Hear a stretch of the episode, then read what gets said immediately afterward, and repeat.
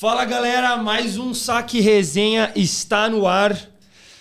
E hoje, Duzão, que saudade que eu tava de você, aí, mano. Muito Fazia um tempo, né, cara? Que a gente não gravava, né? Boa. Chegamos E- bem, né? Tamo bem, né? Tamo 2023 bem. já tá com tudo aí já. Você viu que agora a gente virou o ano, tamo de roupinha, Ó, combinando, enjoado. né? Todo, todo enfeitado aqui no estúdio. Pra quê, Du? Pra quê que a gente tá aqui hoje? O famoso episódio especial. E episódio especial demanda convidado especial, convidado de peso, como a gente colocou lá. E assim, a gente já divulgou dessa vez, então todo mundo já tá sabendo já quem que é o tamanho do cara. E antes até da gente falar, porque a parte boa dessa vez é que eu não preciso fazer muito resumo. Já falo metade do nome aqui, a galera já sabe já tudo que ele já fez, já, já perguntam do pneu, já todo mundo já faz já as coisas já conhecidas já. Mas é, cara, assim, ó, pra gente é, foi quase que uma surpresa, então já chegar já agradecendo, já obrigado por, por você estar aqui com a gente. E assim, não é simples, é, é muito legal assim, porque a gente vem nisso desde o ano passado, assim, tem muita gente que a gente troca uma ideia e a, a galera putz, tem que adequar a agenda, acaba sendo super complicado. Então, sendo muito sincero, não esperávamos que ia conseguir. Você, cara, acreditando no projeto, veio aqui junto com a gente. Então, muito obrigado. Temos muita coisa para falar, a gente vai tentar ser bem objetivo ali nos pontos que a gente desenhou aqui no nosso estudo que, putz, cara, tem curiosidade, porque no final das contas esse podcast é de curioso de tênis, então a ideia é praticamente essa.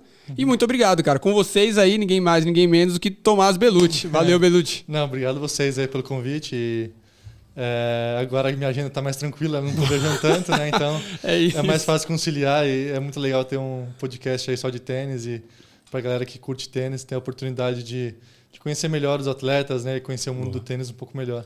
Cara, só começar aqui, aproveitar a ponte do Du, falar que é um prazer gigante ter você aqui. Tá? É, você estava aí na nossa é, wishlist, digamos assim, já tem um Boa. tempinho, né? Com quase um ano aí de podcast, a gente realmente é, não achou que ia é, ter algum, algum, algum episódio aqui com você assim tão rápido. Então, cara, obrigado de coração mesmo.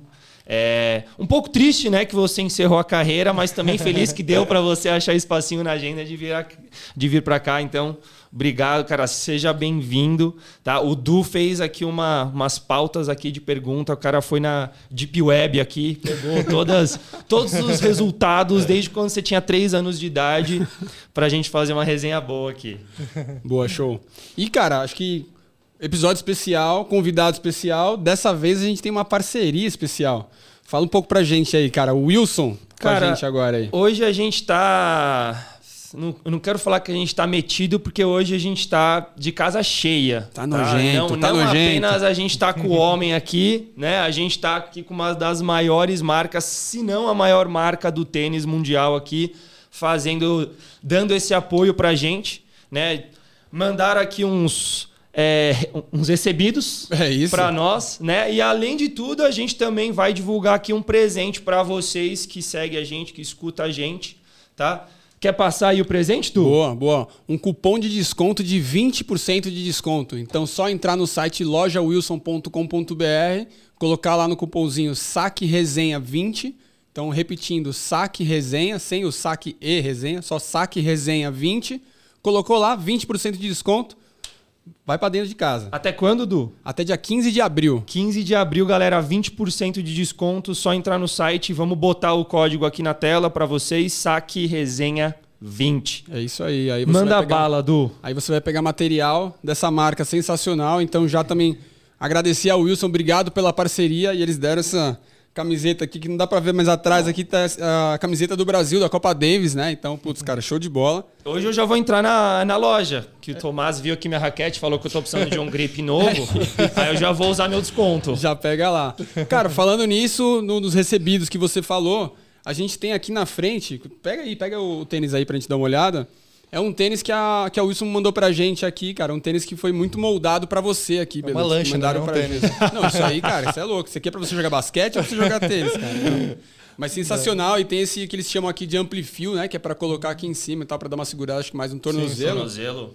Você jogou ele, cara, com, na, bonito, na hein, Copa cara? Davis, cara? Como que foi isso aqui? Eu joguei acho que uns dois anos com esse tênis aí. é, E na Copa Davis eles faziam faziam esse modelo né, especial que é amarelão, né? Nossa, Do lindão. Brasil.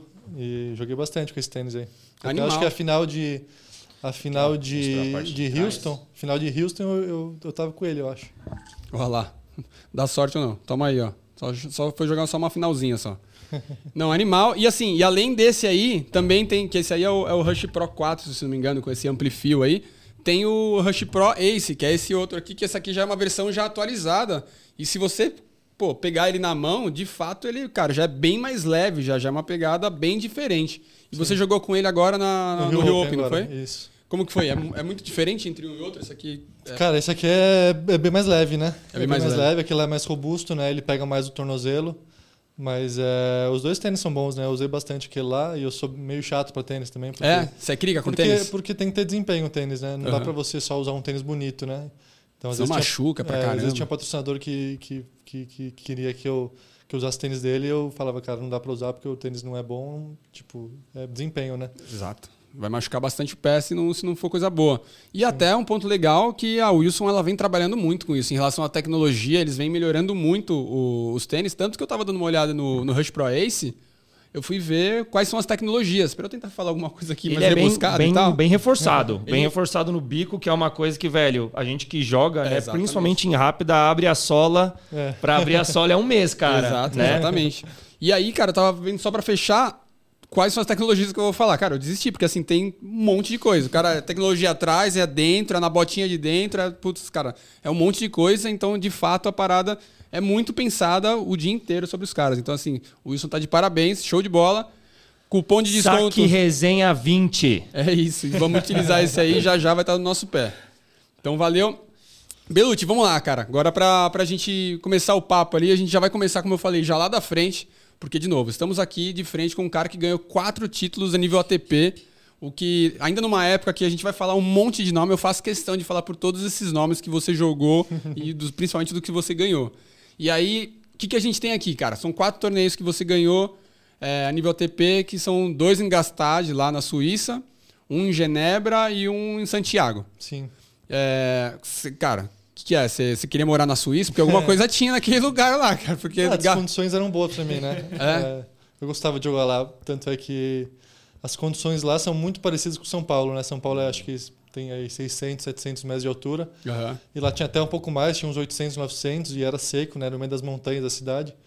E eram as condições que eu mais gos- gosto de jogar, assim. Gostava de jogar. Eram pontos curtos, né? A bola Sim. andava. Eu não precisava me desgastar muito, então era Sim. Condições boas, assim. Eu fiz, acho que, dois, campeões e uma, acho que talvez uma semi. Uma semi que eu tava vendo, exatamente. pro Gofão, uma semi. Exato. Exatamente o que eu anotei aqui. É isso aí. Não, e, cara, o, por que que pra mim é, é curioso? Porque, assim, não foi na sequência. Tipo, eu sei que um foi em 2009. Tipo, não foi em 2009, 2010, 2011 a semi. Não, foi 2009, depois você ganhou em 2012, se não me 2012, engano. Então, tipo, realmente é o lugar ali. Você- e depois tem a- teve a semi também, que você jogou, se não me engano... Enfim, ganhou de, de cara ferrado ali também. Sim. E no final pegou o Gofan. É, teve. é, é, em 2009, né? Eu tava, acho que. Eu tinha, ganha- eu tinha acabado de ganhar um Challenger e tava ali, eu acho que uns 120, 130 do mundo. E a gente foi para esse torneio, eu tava no quali, né? E eu cheguei no torneio, eu tava com uma, com distensão no abdômen. E daí eu, eu não sabia se ia jogar, eu tava com, com o João Suete na época. Daí ele falou, cara, vamos tentar tratar para você jogar o quali e vamos ver no que dá. Era o meu último torneio da gira, né? E daí deu no que deu, cara. Eu passei o quali, daí na primeira rodada eu salvei match point Sim. contra, o, contra um suíço, que eu nem me lembro o nome agora. Mas é. E daí depois eu ganhei do Vavrinka, ganhei o. Exato. Cara, assim, ó, Deu deixa eu tudo só certo, assim, uma sabe? lista aqui animal, ó. E daí teve um jogo do. Pode falar, Manda, manda, não, é que só pra, pra gente fechar essa lista aqui, que é bizarra, que você só Anota só aí, Gastad. galera. É Vavrinka, é Nicolas Kiefer, é Igor Andreev, Dimitrov, Feliciano Lopes, Mikhail Yuzny, Tip Sarevich, tudo isso foi vítima. Caralho. É, e, mas com o Kiefer eu ia perder esse jogo, porque eu ganhei dele, tava, eu tava acho que 6-4 pelo primeiro set, e tava, tava pau a pau no segundo, assim, e ele foi pegar uma bola, eu acho, e, e, e torceu o pé. E daí ele Putz. desistiu do jogo, mas era um jogo que assim, eu tava muito perdido, talvez eu perderia, sabe? Sabe aquele, aquele, aquela semana que dá tudo certo, Deu você, bom, deu bom. você estava match point, você tava machucado e recupera o mais rápido possível, e daí Animal. o cara torce o pé no jogo que você tá, ganhando, tá perdendo, então deu tudo certo. Boa, animal. Putz, cara, isso aí é realmente, quando, quando é pra ser ali no, no, no É, final, tudo vai tudo conspira. certinho. Exatamente. Tava alinhado. Tudo É. alinhado. Boa. E, cara, é, já indo já para um, pro outro torneio lá, Santiago, no Chile, também foi um torneio, cara, que eu, eu, eu, gosto desse em específico aqui porque você ganhou do Gonzalez lá, né, cara? É. Então, tipo, pô, o Gonzalez é. Todo mundo conhece o forehand dele e o seu forehand também. Então a, a briga também ali foi, foi, foi pesada. Como foi pra você? No final você ganhou na, do Mônaco, não foi? Não, acho que na final ganhei do. Da do Mônaco, verdade. É, do Mônaco. É, mas foi um, jogo, foi um torneio que eu já era mais favorito do que Gstad, por exemplo. Uhum. Eu acho que eu era cabeça 4 ou 5 lá em Santiago. Boa. Eu devia estar aí uns 30 e poucos do mundo, né? E eu tava jogando bem já. E era, Santiago também tem condições parecidas com São Paulo, né? Sim, e falar, 7, mesmo 700, é, lembra é, um pouquinho, né, também. Esse. Lembra. É um jogo rápido, é um, um, jogo que não precisa ficar trocando muita bola. E, mas esse torneio eu joguei muito bem, esse torneio, assim. Eu, eu lembro que é, eu ganhei do Gonzalez numa quadra lotada, assim, porque Sim. ele é chileno, né? Ah, e ele tinha baita direita, mas era um jogo bom, assim, para mim, de, de matchup, assim, né? Porque ele tinha um backhand ruim. E eu, como canhoto, eu ficava cozinhando no backhand lá. dele e para mim era eram condições boas assim de jogo, né? Mas com o Mônaco eu acho que eu nunca tinha ganhado dele. Uhum. Era um jogo, um, era um jogo chato para mim assim, porque era um, um estilo de jogo que eu nunca gostei de, de jogar assim, é aquele cara que voltava muita bola, Trocador corria muito, caramba, né? fisicamente né? um animal. Então é, foi, foi muito legal, assim, foi talvez o, um dos melhores torneios que eu, que eu joguei assim na minha carreira. Boa. E, cara, só pegando um gancho aqui, você fala um pouco da, dessa questão de, putz, cara, de cara trocador de bola tal, de condição. É, isso tem muito a ver com também com o seu físico também, né? Já, já vi já em outros lugares você falando dessa questão de, do quanto você sua e o quanto isso te prejudicava ali. Como que era isso para você? É, fisicamente eu nunca fui assim um cara fora da curva, assim. Eu sempre fui um cara que tecnicamente era bom, assim, que eu tinha um forehand legal, sacava bem. Pô, legal. Então, é, então assim, eu me sobressaía na parte bom. técnica. É, me sobressaía na na parte técnica, mas dificilmente eu ia ganhar o jogo do cara na parte física, assim. Então. Sim quando o jogo cada vez ficava mais longo, é, ia um, pro, pro outro lado assim o jogo. Então eu, eu evitava ficar jogando muito ponto longo, ficava porque era minha, minha fisiologia assim. Eu, eu sou um cara que suo muito uhum. e é, eu perco muito muitos eletrólitos durante o jogo. Então é difícil você repor assim em condições muito muito extremas, né? Então é, eu sempre fazia meu calendário para jogar em lugares que eu conseguia é, definir o ponto mais rápido possível. Então, Sim. lugares que eu não precisava ficar trocando 8, 10, 15 bolas num ponto para ganhar um ponto. E Santiago eram condições boas por causa disso, né? Eu, era um jogo um pouco mais rápido. Né? Mas e curiosamente, nos quatro que você ganhou foram Saibro. Foram Saibro. Foram Saibro, é. mas teve em Moscou que eu fiz final, né? Sim, sim. Que era quadra rápida coberta. Uhum. E Moscou eu acho que eu saquei pro, pro torneio. Tava, acho ganhando, eu tava ganhando 6-4, 5-4 do CEP. E senti a pressão mesmo, perdi, perdi, o, perdi o saque, daí no game seguinte eu, eu quebrei ele de novo. E não sei assim que eu perdi de novo o saque.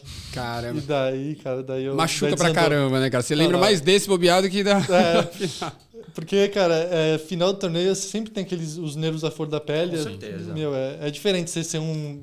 Você ter, ser vice ou ser campeão, é muito diferente. É diferente de você perder na semi ou nas quartas, né? Sim. E daí depois que eu perdi o segundo saque, falei, cara, já era. A casa caiu.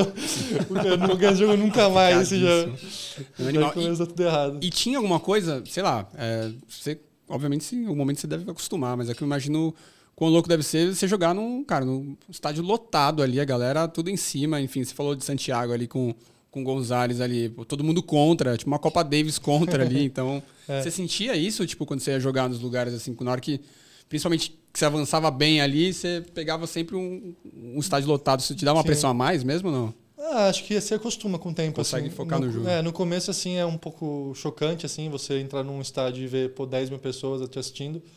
Então, aquele, aquela sensação de como você ganha um ponto legal, assim, a galera Sim. vai para cima, assim, sabe? Bate palma, grita. Uhum. Isso aí, no começo, você fala, caraca, é para isso que eu jogo tênis, Animal. sabe? Pra galera Animal. vir me admirar e torcer para mim e ter essa sensação.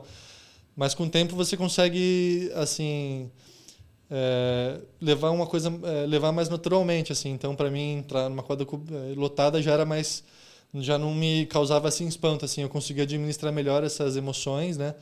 Mas é, mais do que quadra lotada, assim, às, às vezes era difícil jogar contra a torcida contra, assim. Então, jogava na Argentina, torcida contra, jogava é, na América do Sul sempre é, é, são os lugares mais difíceis assim de jogar com torcida contra porque hostilidade o, pra caramba é né? hostilidade é, é, isso mesmo é o pessoal te xingava uhum. a gente jogou no Uruguai uma vez que o pessoal te guspia na quadra e xingava era assim cara você ficava assim a quadra era menorzinha a gente ficava perto do, do alambrado lateral assim de, o alambrado de, do fundo E daí eu ia receber saque e o pessoal ficava falando na orelha assim, vai errar, vai errar, vai errar.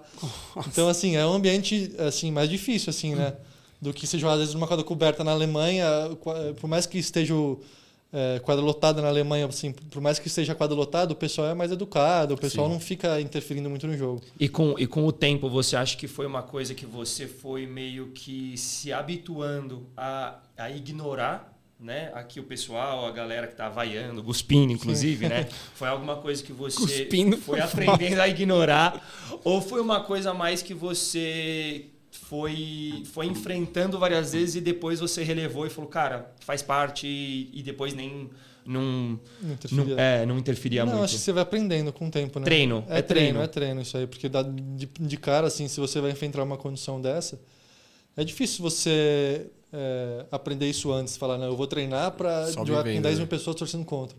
Não tem como você reproduzir isso num treino, por exemplo. Então, são sensações que você tem que é, experimentar e aí essa é a experiência né, do jogador, de, de, de experimentar várias vezes e já é, saber o que vai acontecer lá dentro e saber como que você vai reagir, né? Perfeito. Tomás, e cara, a gente falou muito de jogar no Uruguai, de jogar fora e tal, mas também, putz, cara, você sendo o número um do Brasil, é, querendo ou não, pós-Guga, então até era uma piada que a gente tinha que é tipo, e o Guga, hein? Todo mundo falava de tênis, aí o Guga, e você foi uhum. o cara que, depois dele, foi o que chegou mais longe no ranking, uma cobrança em cima de você, bizarra, que a gente acompanhou de perto a, co a cobrança, o quanto ela era bizarra.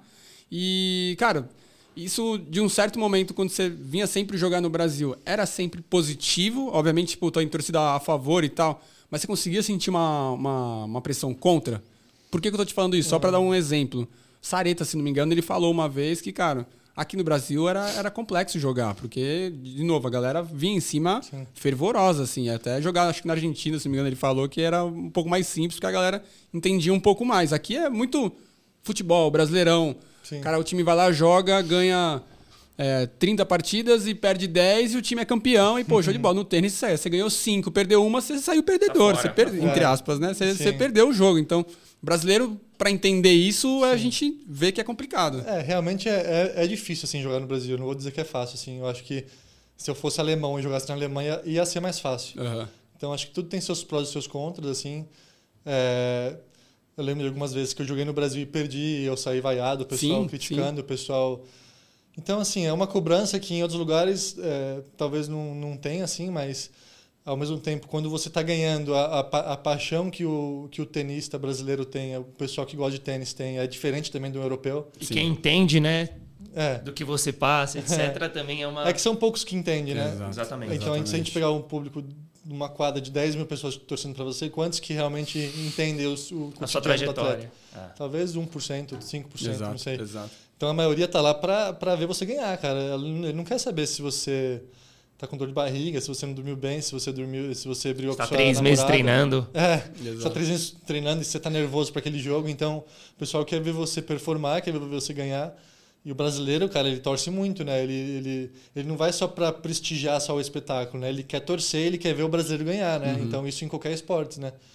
Mas é para mim sempre foi é difícil assim, pelo lado emocional, sabe? Não pelo lado é, técnico, assim, que eu acho que eu teria condição técnica de ganhar a torneio aqui no Brasil, mas Sim. talvez eu não tenha ganhado porque pelo aspecto emocional sempre foi foi difícil para mim enfrentar às vezes é, situações dentro da quadra que eu estava perdendo ou que eu estava é, fisicamente um pouco pior, assim, não estava conseguindo performar muito bem. E a torcida de vez de é, é, jogar Empurrar, junto comigo, né? às vezes ela joga um peso. É, às vezes ela ficava assim, tipo, pô, eu quero ver ele ganhar, não quero ver ele perder. Então uhum tinha esse, esse, esse ar assim de. Como se você não quisesse. Atividade, às vezes. não, não, não quero hoje, não quero, é. não, galera. Valeu. É, e, e, na, e, no fundo, o que, que mais está se importando com o jogo é o jogador, porque Exato, aquilo é a vida dele. Com certeza. A pessoa vê o jogo e vai para casa dela e o, o, jogo não tem relevância uhum. muito significativa na vida dela. Agora, o tenista, cara, ele perde o jogo, é, ele vai para casa dele e. Ele fica pensando no jogo durante dias, semanas. Por, por que, que eu perdi? Por que, que, o que, que eu deveria ter feito diferente? Então, Sim quem mais quer ganhar é o jogador. Então é. é Prize money mim, é seu, né, cara? É, e às vezes você tinha prejuízo na, na, semana porque perdeu a primeira rodada, então, uhum. enfim. Mas é, o aspecto de jogar em casa sempre, sempre é difícil e, e, por ser brasileiro eu acredito que é mais difícil, mas pela cultura nossa, né? Eu acho que uhum. É, se você pega o, quem entende tênis mesmo, eu acho que é um, é, é, um ar positivo, mas quem às vezes não entende tanto, às vezes não, não entende o que acontece lá dentro. Perfeito, perfeito. E se a gente até criasse uma lista aqui, né, de vitórias e derrotas, a gente ia uhum. ver que o cara tem o CV. Não, fantástico. É, falando de vitória aqui até, a gente tinha anotado uma que eu tenho muita. Eu queria muito é, entender o seu lado, né, dessa desses grandes feitos, digamos assim, cara. É, eu sou uma pessoa que eu sempre eu investi muito no saque, né? Uhum. Porque eu joguei tarde e tal, então assim sou alto, então uhum. ajudou muito o saque no meu tênis porque eu não tinha uma essa chance, assim como você, mas eu também não conseguia ficar 20 pontos é, é, é, de, de, troca de bola, um Sim. rally. Então, cara, olhando assim para quando eu jogava, eu falava assim, cara, se eu ganhar meu aqui no meu saque, já é metade do Sim. jogo ganho, né? Então eu já precisava é me é preocupar é com outras coisas. Você, cara, você ganhou de ninguém menos do que John Isner, Roma, né? Roma Exato. 2010. E Copa Davis. Lubidi é, e Copa, Davis. Copa Davis na, nos Estados Unidos. Coberta, né? Puta né? John Isner na Copa Davis nos Estados Unidos. Lubdic e Karlovic. Ou seja, cara, só cara que dá bomba, né? É o cara é. que, velho, não contar com jejum intermitente, o cara saca 240 km por hora, velho. O cara tá tranquilo. Qual é. que é o segredo aqui, mestre? Conta pra gente. Qual que é o segredo treinar. dessa... É você me pergunta, eu falo, qual que é o segredo de bater? Ele fala, treina. Muito time, né? Mas, é... Pode falar, mano. Manda ver. Mas eu acho que o, segredo de devolver bem é, ter um, é saber ler o saque do adversário. Então, com esses caras, é difícil você reacionar depois que a bola saiu da mão dele. Perfeito. Da raquete dele, porque, cara, o saque vem muito rápido. Se você for esperar para para pegar um para ir onde reacionar onde a bola vai é difícil. São poucos caras que conseguem fazer isso. Talvez o Djokovic consiga, talvez o Agassi conseguia. Então são poucos caras que têm um, uma reação tão tão boa assim, né? Então o que você tem que fazer é estudar bem o seu adversário, é estudar bem o toss do cara, né? Porque às vezes o cara tem uma variação que seja mínima no toss que diferencia um saque aberto de um saque fechado. Que precisa de muito consegue... olho até você achar a é. diferença ali de um de outro. Ou você conhecer bem o seu adversário. Você conseguia, tipo, olhar, cara, o Wisner jogou um pouquinho mais para cá, você já... É, isso sim, com o tempo você vai pegando. Uhum. Ainda mais num jogo de 5 sets. Sim. Você consegue, às vezes, no primeiro, às vezes você não pegou tanto, assim, mas no segundo você pô, eu acho que aquele Stoss ali, ele vai sacar mais ali. Você assistia bastante jogos do, é, tipo, não sei, do Wisner antes de jogar com ele? Você tinha não, essa... assistia não, tantos, não. não. Não assistia. Era mais a convivência dele de dentro de quadra mesmo, de às vezes saber que ele, que ele gosta mais daquele saque, daí você vai dando um passe, meio passinho para aquele lado, às vezes num ponto importante você dá um, um, lado que ele não se sente tão confortável de sacar. Uhum. Então, pô, eu vou, eu vou, o cara sacar bem no T, eu vou dar um passinho pro T, se o cara sacar aberto bem dado, ele vai dar esse, mas se ele sacar o, o saque ali no T, eu vou pegar, entendeu? Sim. Então é, é saber saber também você não pode ir um pro lado seco também porque você não, senão o cara vai saber que você está indo pro lado seco ele só vai botar um saque do outro lado então é, é, cara, é esse feeling do jogador mesmo. Boa. E, cara, nesse ponto que a gente falou ali, com, com o Isner lá nos Estados Unidos, fantástico jogo, sensacional. Tudo que foi feito, como você falou, quadra fechada, meu, negócio totalmente feito para ele ali. Como foi para você, cara, segurar a emoção, porque lá também, bicho pega, Copa Davis, negócio é. explodindo lá. Como foi? Cara, você foi cabeça fechada, focando, porque querendo ou não, como a gente falou, o cara saca a 300 km por hora ali, você, você não pode piscar, né, cara? É, foi, acho que foi a única chance que a gente teve de jogar grupo mundial, acho, se não me engano. Foi talvez a, a, única e a última que o Brasil conseguiu jogar grupo mundial, né? E a gente tava com uma equipe boa, assim, né? A gente tava com o Marcelo e com o Bruno, que sim, eram monstros, sim. assim, na dupla. É, jogavam muito bem Copa Davis. Tinha o Thiago Alves, que estava jogando bem, mas era, acho que, talvez um nível abaixo do Wisner e do Carey na época. Depois virou seu técnico, né? Depois virou meu técnico. Né? Eu sempre me dei muito bem com o Thiago, né? Eu sempre me dei muito bem com o Thiago e daí eu falei, cara, eu, vamos ver se dá certo. Mas é, o Thiago era um cara muito bom. É, mas esse jogo com o Kerry, eu não joguei bem, que era o primeiro jogo do confronto. Uhum. Ele me deu um, puta, ele me deu uma aula de tênis assim, por de três sets. Que também saca pra caramba também. Saca né? muito bem. E é um cara difícil jogar assim nas, nas condições que estavam o, o confronto. Mas daí, cara, eu já no, no terceiro, a gente, o Marcelo e o Bruno ganharam e foi o 2x1 pro último, pro, pro último dia, né? E eu já estava um pouco mais adaptado. No primeiro jogo de Copa Davis é mais difícil do que jogar no domingo, por exemplo. Sim. Porque uhum. na sexta você está mais tenso. É, eu jogava sempre pior no primeiro jogo. Você pega todos os meus confrontos, por exemplo, de Copa Davis, cara, era. Ganhava na Bacia das Almas, assim, o primeiro jogo. Pegar aqui Copa Davis aqui no, no Ibirapuera. Eu ganhei no quinto set do Andurra. Sim. Teve uma esse Copa aí, desse É, esse jogo foi depois bom. A gente fala especial sobre isso aí. É, teve um jogo no- contra o, contra o Alejandro Faia em Rio Preto, que eu também tava perdendo 2 sets a 0 e virei. Aham. Então, assim, confronto de sexta-feira, cara, eu era, era sofrimento, assim. no- Sim. o pessoal da equipe já, já ficava meio tenso, assim, que sabia que na sexta-feira ia ser jogo duro, independente com quem jogava. Sim. E domingo Marcar eu de sexta também, melhor. né, pô? É, sextou, Marcar né? de sexta, velho. Marcar jogo de sexta. Ninguém marca jogo de É, e sexta. melhor de 5 sets, cara. Pô, pra mim era um parto jogar melhor de 5 Foda. sets. Boa. E aí, cara, assim, ó, vamos lá, 2011, é, aí você saiu do, do, do- trocou de técnico ali, pelo, você começou com, vai, teve, o- passou pelo Léo Azevedo, depois foi pro João Zeste, e 2011 foi pro Larry. Pela Tá certo ali a, a cronologia né? Sim. E aí, cara, 2011 pra mim já foi um ano enxergando aqui em resultados, cara, fantástico pra você, começando que você já começou a começando que você já começou é, a ganhar do primeiro top 10 da sua carreira lá que você ganhou do Verdasco. Então, é, cara, começou fim, o Capuco, né? é, em Acapulco, 2010 ali, tá, o do ATP 500 de Acapulco, exatamente. E depois num jogão também com, com Almagro também. Mas ali, 2011, então você, você ganha de um top 10. Depois você vai para aquele torneio de Madrid fantástico, cara, que aí, de novo, se a gente for falar de feitos ali, só falar desse torneio já, já não precisa de mais nada.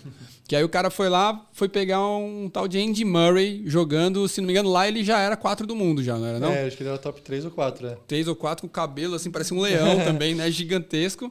Foi lá, jogou com o cara, bomba, ganhou do rapaz ali, deu uma. Fácil, fácil. Porra, menino ali, velho, teve que se colocar no lugar. Só balão, só balão, o cara errou. É, Beleza. Só Aí você passar pode... pro outro lado, o cara erra. Só passar pro outro lado. O cara nem troca muita bola, tá É. tranquilo.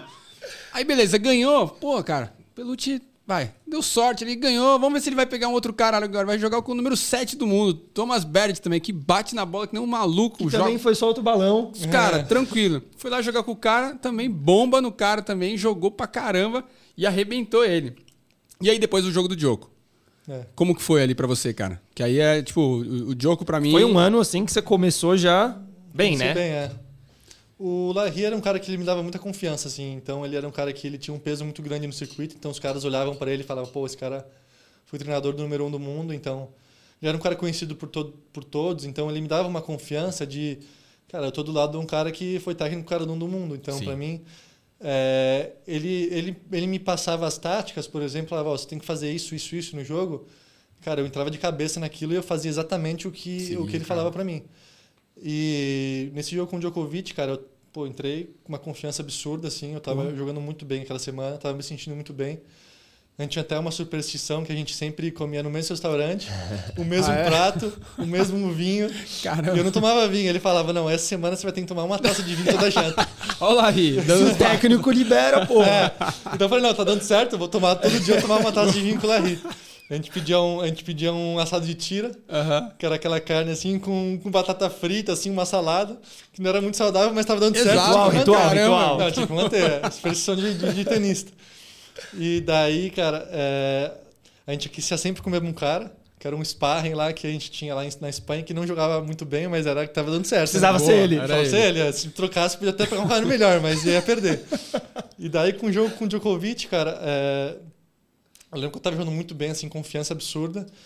E pra mim foi surpreendente, assim, entrar na quadra, ganhar o primeiro set dele, 6-3, e era como se parecia que é, eu não tava jogando com um cara que era tão bom quanto, quanto ele cara. era na época, né? Porque Maluco. ele... Na época não, ainda é, né? Mas é, eu acho que ele tava, acho que 50 e poucos jogos sem perder. Aham. E eu tava ganhando o primeiro set 6-3, tava ganhando 3-1, e cara, eu não sabia o que tava acontecendo. Eu falava, cara, eu olhava, olhava pro placar e falava, cara, tô ganhando 6-3, Que 3-1, doido. o cara número um do mundo, que não perdeu nenhum jogo durante o ano. Exato, o cara tava vindo na sequência ali pra, meu, É. pra arrebentar todo mundo. E é- é- era como se, eu, é, como se ele não fosse o Djokovic. É como se eu estivesse jogando com um cara que não era tão bom quanto o Djokovic. Sim. E parecia que depois de um tempo ele começou a realmente se tornar o Djokovic. Assim. parecia que ele começou a, a jogar melhor, começou a errar menos. E é, eu também comecei a sentir isso. Falava, cara, eu, eu vou ter que bater um pouco mais forte porque o cara não tá errando. O cara. Eu também é, tava jogando absurdo, assim, parecia que as coisas estavam indo muito fáceis, assim. Mas é que é difícil manter. Às vezes você erra uma ou duas bolas seguidas e compromete às vezes o seu jogo. Esses dois erros que você tem, às vezes é os dois erros que o cara precisa para crescer e começar a jogar bem. Então, foi isso que aconteceu, assim, foi às vezes um ou dois games que eu não joguei tão bem. que, cara, qualquer um acontece isso. Às vezes você Sim. vai jogar dois pontos errados, assim, às vezes você vai dar dupla falta e errar a primeira bola, que qualquer ser mortal consegue, é, faz isso, né? Sim.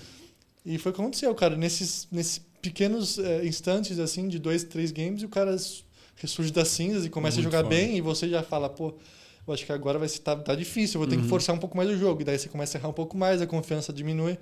Você Então, é- sentia o cara é difícil. mudando o jogo assim, não? Mudando de água pro vinho, assim, não, cara. É até uma, é uma discussão que Ou eu ele tenho te forçou um pouco a cansar mais, ele viu que você já tava meio, tipo, meia. Pode meia- ser, é, pode ser um também. pouco cansado e ele É, começou a. começou a falou, cara, ele errou mais uma bola, assim, cara. Tipo assim, o cara jogar um 7,5 e errar 3, 4 Pô, bolas, cara. É muito difícil. quebra um abaixo assim. do nada. É, é muito difícil, assim, pra quem é tênis saber que você vai jogar todas as bolas e o cara não vai errar mais nenhuma bola o jogo inteiro. Você vai ter que ganhar todos os pontos, você vai ter que forçar. arriscar todos- muito mais. Você tem que arriscar mais, tem que forçar mais. Você fala, cara, no. Porque eu sabia que na, na troca de bola eu não ia ganhar dele. Então eu não podia levar o jogo o tempo inteiro para 10, 15 trocas de bola. Sim. Então, assim, a primeira oportunidade que eu tinha de forçar o jogo, de entrar na quadra e agredir ele, eu tinha que fazer isso. Porque essa era a minha tática, assim, agredir o jogo, ser sólido, mas agredir quanto que, quando precisava, né? Porque eu não, eu não ia jogar na consistência com o Djokovic. Sim. E então, talvez ele tenha sentido isso, né? De eu ter, ter, ter forçado às vezes um pouco mais e ele falou, cara, eu vou ficar sólido aqui. E, cara, na cruzada, querendo ou não, você tem um baita forehand também, mas na cruzada você pega o backhand dele também, que também, é excepcional. monstro. Talvez seja o né? melhor backhand da É, história então. do tênis. talvez.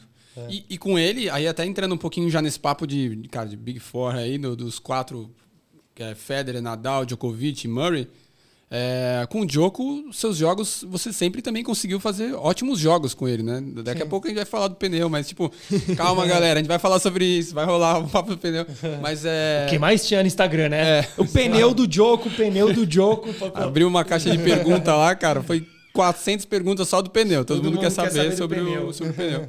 Mas enfim, Djoko, dos quatro ali, é, você jogou muito bem com o Djoko, com o Nadal também teve guerra pra caramba. Com o Federer, pô, você já ganhou até no, no- numa exibição aqui, mas, pô, entrou na quadra é pra ganhar. Tá valendo. Ganhou, é isso aí, tá na conta. E, pô, do Murray também, a gente falou aqui também que você ganhou. E os, os head-to-heads, querendo ou não, cara, no, principalmente é, Nadal e Djoko ali, eles dão um pouco mais, mas o, o, o Federer e o Murray ali, você conseguiu ficar super parelho com eles. Sim. E os jogos sempre bons, cara. Como que foi pra você? Qual que era a, sua percepção quando você ia jogar contra esses caras, assim? Tipo, tinha alguma coisa específica? Nadal, enrosca mais, enfim. E no auge, né? Lembrando No que foi no auge, auge no dos, auge. dos três aí. Sim. É que os três é difícil não ter auge, né? Os três- É, não, que ele falou agora, o, o Djokovic cara- tá no auge até agora. Eu vi, acho que uma, uma estatística que o Nadal foi, acho que fazia, acho que 15 anos que ele não saiu do top 10, uma coisa assim. É, uma tá coisa maluco, absurda. Você tá fala, cara, maluco. como o cara consegue fazer isso? Exato. E aí falam, pô, você acha que o Alcaraz vai ser igual ao Nadal? Eu falei, pô, como, como é que é difícil pensar Muito pra igualar difícil, alguma Cara, coisa não dá ali, pra cara? gente É jogar. A difícil. gente, é que a gente olha muito agora, né? A gente olha muito no que tá rolando, no que, né? Que o tênis aqui, é, é, obviamente, o Tomás sabe, né? Que é aquela coisa, cara, você ganha, ganha, ganha, só que você precisa ficar ganhando. Exato. Sim. Né? Você precisa manter as vitórias, que passa um ano, cara, é como se você É, não e o tivesse tem um, tem, um, tem um sistema de defender os pontos, né? Então, se você ganha um torneio e você ganha no outro ano, você não fez nenhum ponto. Exato. Você só deixou de perder. Então, tinha. É, É muito pra perder, né? É um jogo muito pra é, perder. um tênis- é um- é Tem um tudo pra esporte dar difícil. errado. Você tem que estar em alto nível o tempo inteiro, o ano inteiro. Não dá pra você priorizar uma época do ano e falar, não, essa época do ano eu vou estar no meu auge, depois eu posso tomar quatro primeiras. Cara, não- o tênis não, não abre espaço para isso. É, mas falando um pouco dos jogos dos, dos Big Fours, né? É, eu acho que pelo lado mental, assim, falando pelo lado mental, eu entrava no jogo falando o seguinte. O cara é o 2-3 do mundo, eu não tenho obrigação nenhuma de ganhar Sim. se eu entrar na quadra e tomar 2 e 2 é absolutamente normal. Então eu conseguia administrar melhor de entrar na quadra mais solto. Sim. Eu jogava mais solto porque eu não tinha obrigação de ganhar. Perfeito. Então eu sempre fazia bons jogos. Agora, o que acontece é. Tem caras que entram na quadra e se paralisam contra esses caras. Então você pega caras que, que poderiam fazer jogos bons, mas pegam caras bons, eles não conseguem desempenhar bem. Sim. Porque eles, cara, eles se sentem inferiorizados, eles, eles, ficam, eles, eles tremem, eles é, não, não conseguem jogar bem. E geralmente esses caras que não jogam bem contra grandes jogadores não vão ser caras que vão ser fora da curva. Uhum. Porque o que acontece? O, o cara não consegue administrar essa, essas emoções de estar em jogos grandes, né? Respeita muito, cara. É, então, às vezes, quando eu vou analisar algum jogador, eu vejo muito o histórico dele contra grandes jogadores. Então, se eu, Ah, se eu pego, às vezes, um cara que nunca ganhou um jogo grande, eu sei que é um cara que, que treme nos momentos importantes, entendeu? Uhum. Agora, é um cara que sempre joga bem com, com caras bons, é um cara que não respeita ninguém, entendeu? Sim. Um cara que não respeita ninguém, que ele entra na quadra para ganhar de qualquer um. Então, É, com esses caras eu sempre entrava assim, eu sempre conseguia fazer bons jogos, assim, raramente eu tomava pau desses caras assim. Então é e ao contrário, ao contrário também me acontecia, às vezes eu pegava caras bem mais fracos que eu e eu me sentia na obrigação de ganhar e não conseguia desempenhar sim, bem assim. Sim. Sabia que eu tinha que ganhar, se eu não ganhasse o pessoal ia me criticar. Então é Você já entra na quadra, a balança não tá equilibrada, né? É, tá da- equilibrado, na sua tá. cabeça você já tá, cara, eu preciso ganhar de qualquer jeito. É mais a na, perder, é igual né? você entrar na quadra e falar, eu tenho de 6 0 daquele cara. Sim. Você já entra diferente, você fala, cara, eu não posso perder nenhum game. Então, é, a sua cabeça não. É difícil você entrar na quadra e falar, não, ganhar, ganhar, perder, perdeu. Contra um cara, às vezes, 200 do mundo e eu era 30 do mundo. Então, é, esse aspecto mental do tênis é difícil, mas é, eu não acredito que tenha sido isso. Às vezes, muitas pessoas falam, pô, o Tomás é, mentalmente era, era fraco, ele não foi mais longe pelo aspecto mental. E é uma coisa que eu não, eu não concordo, assim. Sim. Eu acho que o meu, meu mental era bom, assim, para as coisas que eu precisava fazer dentro de quadra. Não me atrapalhou, assim, na minha, na minha carreira, é, na média, assim. Eu acho que alguns jogos atrapalharam mais que outros, mas não foi uma coisa que me barrou durante a carreira. Mas, é, às vezes, às vezes você vê o pessoal que não... é, que não conhece muito bem tênis, às vezes pega é, jogadores que poderiam jogar melhor, mas também não jogam bem pelo lado emocio- emocional, mas às vezes é muito sutil, assim, as pessoas que não entendem muito bem de tênis não, não, não, não sabem, assim, fala, Sim. pô, o cara deu raça, perdeu, tá tudo certo, mas às vezes o cara não perdeu por outros, outros fatores, né? Então, o aspecto mental, para quem entende de tênis, é muito sutil, é muito difícil para um cara leigo perceber isso. Sim. Então, às vezes, você pega um comentário muito genérico, geralmente esse comentário genérico é errado, por exemplo. Porque geralmente um comentário muito genérico são de pessoas que não entendem muito, muito do tênis, né? Sim, e você tava muito em exposição, né, cara? Querendo ou não, você ficou muito tempo jogando nível ATP com esses caras. Então, é, putz, querendo ou não, a gente vê agora, vamos, vamos tirar o, o feminino, focar no, no masculino hoje em dia aqui. É, cara, tipo, na cabeça do Thiago Monteiro ali e uma galera tentando brigar pra entrar nisso. É, cara, se não fosse tirar ali, não tem mais ninguém, então a galera não, não assiste. Fica assistindo o Federer, fica assistindo o Federer, Sim. fica assistindo o Djokovic, fica assistindo o Nadal, fica assistindo o Alcaraz. Vê esses caras ali. E aí, quando vê um brasileiro lá toda hora ali batendo ali em cima desses caras, é com aquela filosofia que a gente falou antes, de, pô, é só ganhar, é só ganhar, começa a querer arranjar desculpa em cima de você do, do porquê que não ganhou e não faz ideia do, do- do- Das de tudo que você tá né, passando que ali. É. Porque, por exemplo, é, a gente falou de nomes aqui que você ganhou e tal, e pô, de torneios que você ganhou. Só que você ficou muito tempo jogando esses torneios grandes pra caramba. Então você pega torneio que você não chegou na- nas quartas de final, nas oitavas de final. A primeira rodada, a segunda, a terceira rodada que você jogou foram três jogos fantásticos, com um cara gigante e tal. Então. Só que isso aí não Master mil, conta. né, que- Não, o brasileiro ele quer ligar a TV na final, É, o cara tá exato. 2x0 em cima. Se ele perder a final, ele fala, "Porra, mas pertencer perdeu." naquela Exato. vitória, mas ele quer a vitória garantida. Pô, ganhou de tudo esses caras aí no final e, e, pô, perdeu o quinto jogo, pô. Caramba, o cara não tem cabeça mesmo. Caramba, como assim o cara não tem cabeça? Não consigo lidar com o emocional de estar na final. Exatamente. Chegou o 21 do ranking mundial. Não, não tem cabeça. Nada. Não, É, tranquilo. Se tivesse cabeça, teria 15 no mundo. Manda pra aquele lugar. Exatamente. É, é porque o, o tênis é um esporte muito complexo, né? Tem muitas variáveis e tem coisas.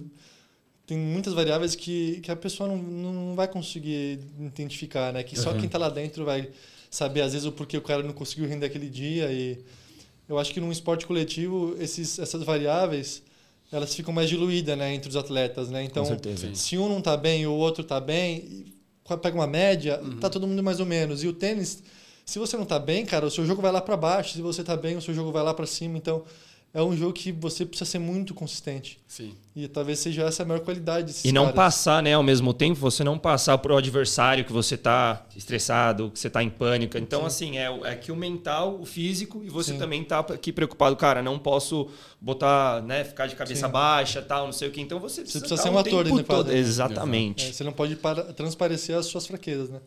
Então, às vezes eu tava super cansado, às vezes eu tava super nervoso na quadra, mas eu não podia transparecer isso Sim.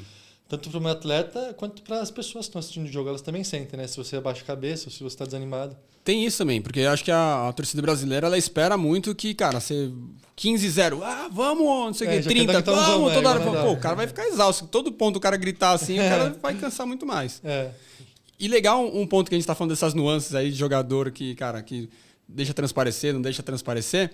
Você teve um resultado muito, muito forte ali também, que foi quartas de final de dupla do, no Australian Open, com, com Benoit Paire. É. Que é um cara que não é conhecido por ser o do mais tranquilo também. Né? Quase não quebra raquete. Embora seja um Mas talento. Dentro da, dentro da quadra ele é mais nervoso que fora. É? é cara, fora da quadra ele é muito cegado. É mais de boa? Muito de boa. É muito gente boa ele. Cara. Falando em quebrar raquete, cara, vamos falar de novo aqui, né? Nosso oh, parceirinho boa, aqui, boa. falar mais uma vez o pessoal aqui, só mais uma vez compartilhando nosso código de desconto Saque Resenha 20 Tá? Qual que é o site do? lojawilson.com.br, vai lá, 20% de desconto. Faz essa, galera. Manda ver, galerinha. Trouxemos aqui. Falando um pouquinho também de Wilson, né? Vamos falar um pouquinho do, de um outro homem que a gente tem aí, né? Que é o Roger. Porra! O que, que tem esse rapazinho aí? Esse rapaz, chamado Roger Federer, jogou bem tênis, né? Jogou bem tênis aí há alguns anos e eu acho que o acho que a gente não sei se a gente vai ter espero que a gente tenha, né? O prazer de ter alguém aqui que já jogou com o Roger, já jogou com o Djoko e já jogou com o Nadal. É isso. Né? Então, nada mais do que os, um dos três maiores jogadores da história. Eu falei um dos, né? Para ninguém ficar bravo aqui, é. mas né? um dos três maiores da história. É. é. isso. A gente não se posiciona, eu não falo que o Federer eu acho que é o melhor e, de todos. Belucci, conta um pouquinho pra gente, tanto dessa dos jogos que você fez com o Roger, tanto da exibição, e eu também queria que você passasse um pouquinho é, nos seus episódios das Olimpíadas, né? Que foi o jogo contra o Nadal. Se você faz um pouquinho desse uhum. do, do, do, contraste, tanto na sua sensação como jogador de estar ali, putz, um foi aqui uma exibição, é uma coisa um pouco mais tranquila, o outro já não é um, um Grand Slam, né? Uma Olimpíada do Rio. Então você tem uma outra, tá usando o uniforme do, do Brasil, não tá só ali o Belucci, tá o uhum. Brasil Belucci. Me fala um pouquinho dessa diferença de, de, de sensação, emoção, cara. Até mesmo é, o Du escreveu aqui que você é, já jogou com o Roger e acho que ele é um dos mais aí. Como que a gente pode descrever? O maior tenista história. Amado? Não o melhor, mas o maior. É isso. Boa, boa, boa. É, o cara, o, o Federer é o meu ídolo, assim, é, então. É, jogar contra ele sempre é uma emoção muito, muito, muito incrível, assim. Então. Arrepia. É, arrepia, assim, tipo. É, eu lembro que até na época que eu joguei, acho que o primeiro jogo contra ele foi Indian Wells, se eu não me engano. Uhum. E eu tava com meu padrão físico, que era o Hamilton na época. A gente tava, a gente tava acho que nas oitavas, né? A gente tinha ganhado três jogos já. Tava eu e ele só. Porque o meu padrão físico tinha esquecido de fazer o visto dele. Padrão físico não, o meu técnico tinha esquecido de fazer o visto dele. São coisas que a gente não fala, mas aconteceu. a gente tava, no, a gente tava em Acapulco e daí a gente tava embarcando para Indian Wells e, e, ele vai embarcar no aeroporto e ele fala, cara, eu não tenho visto.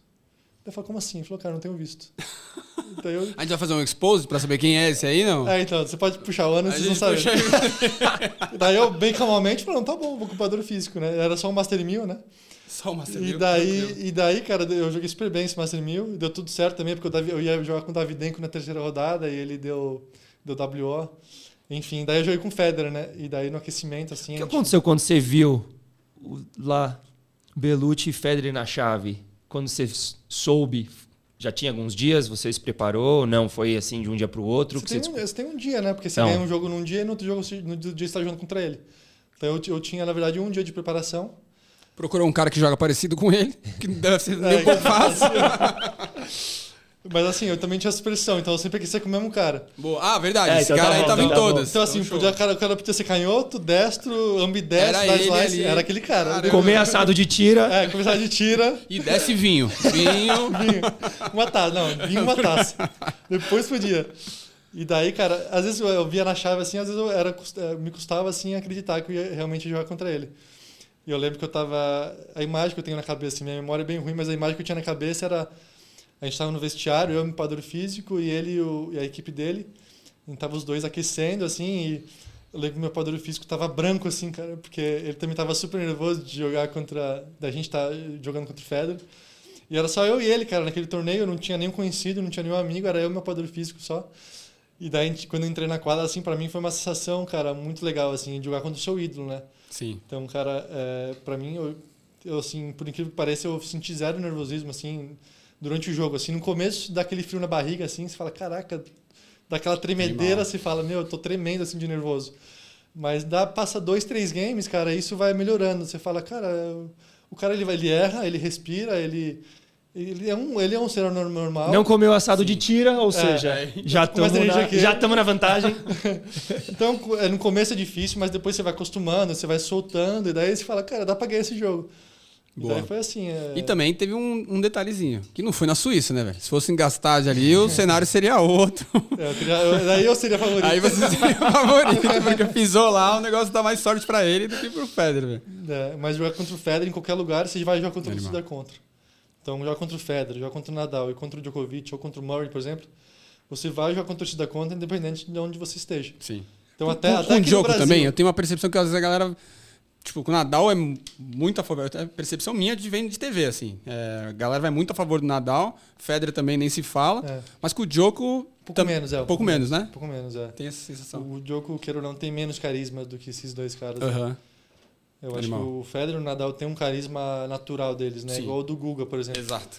Ele é um cara extremamente carismático, mas é natural para ele, então ele não precisa forçar. Uhum. Eu acho que às vezes o Djoko ele quer ser um cara tão carismático que ele acaba deixando de ser quem ele é de verdade. Então, Sim. se ele comprasse mais a ideia de a imagem dele tipo do Kyrgios, sabe? Sim. Tipo, eu sou um bad boy, a eu tenho um meu personalidade estilo. dele é E o pessoal torce Pelo pra menos ele. assume a identidade. assume a É. identidade. Às vezes eu acho que o Djoko ele, ele às vezes quer assumir uma identidade que não é dele e fica um pouco não natural quanto o Djoko, quanto o Nadal e o Federer são, né? Sim. Então talvez seja essa a diferença.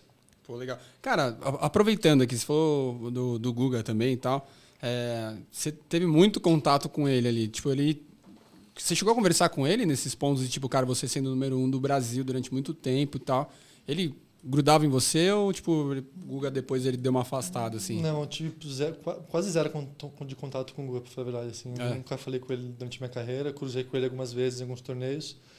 É, o único contato mais próximo que eu tive foi em 2007, que foi minha primeira Copa Davis e ele ainda estava tava jogando, assim, Sim. estava bem machucado, estava já parando, mas ainda estava... Ele foi... Era a equipe, a equipe era... é, Ele estava na equipe, eu também estava como reserva. E daí o, o Sareta e o, e o Sareta e eu acho que não sei que se na época era o Fino ou não, machucaram e eu acabei jogando. Uhum. E daí eu tive, tive contato com ele, mas tive pouco contato. Assim, Foi mais ali no, no jogo ali. É. Pô, show. E, cara, vamos, vamos só voltar numa pergunta que a gente fez ali do, do Benoit Perla. Como Ah, que foi isso aí, cara? Que você foi jogar eu, a eu, quarta... eu te falei que eu ia falar uma história dele. Boa.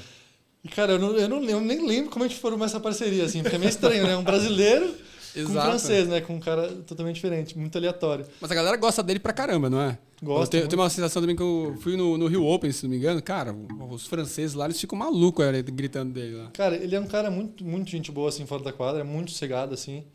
Muito difícil você ver cara que não goste dele. E ele é um cara muito talentoso, assim, extremamente talentoso, assim, talvez dos caras que eu conheci, assim, que, que, eu, que eu joguei contra e a favor, talvez tenha sido, assim, no top 3, assim, um dos caras mais talentosos, assim. Sim. Aquele drop shot que ele dá de vôlei ali, que tem câmera lenta É. ali, cara, tá louco isso aí. É, tá ele é um, é- só que é muito difícil você encontrar caras, assim, no tênis, assim, que tem um, um, um talento tão grande que o cara não precisa treinar direito. Sim. E foi justamente o que aconteceu, porque é, a gente jogou dupla né, no, na Australia Open.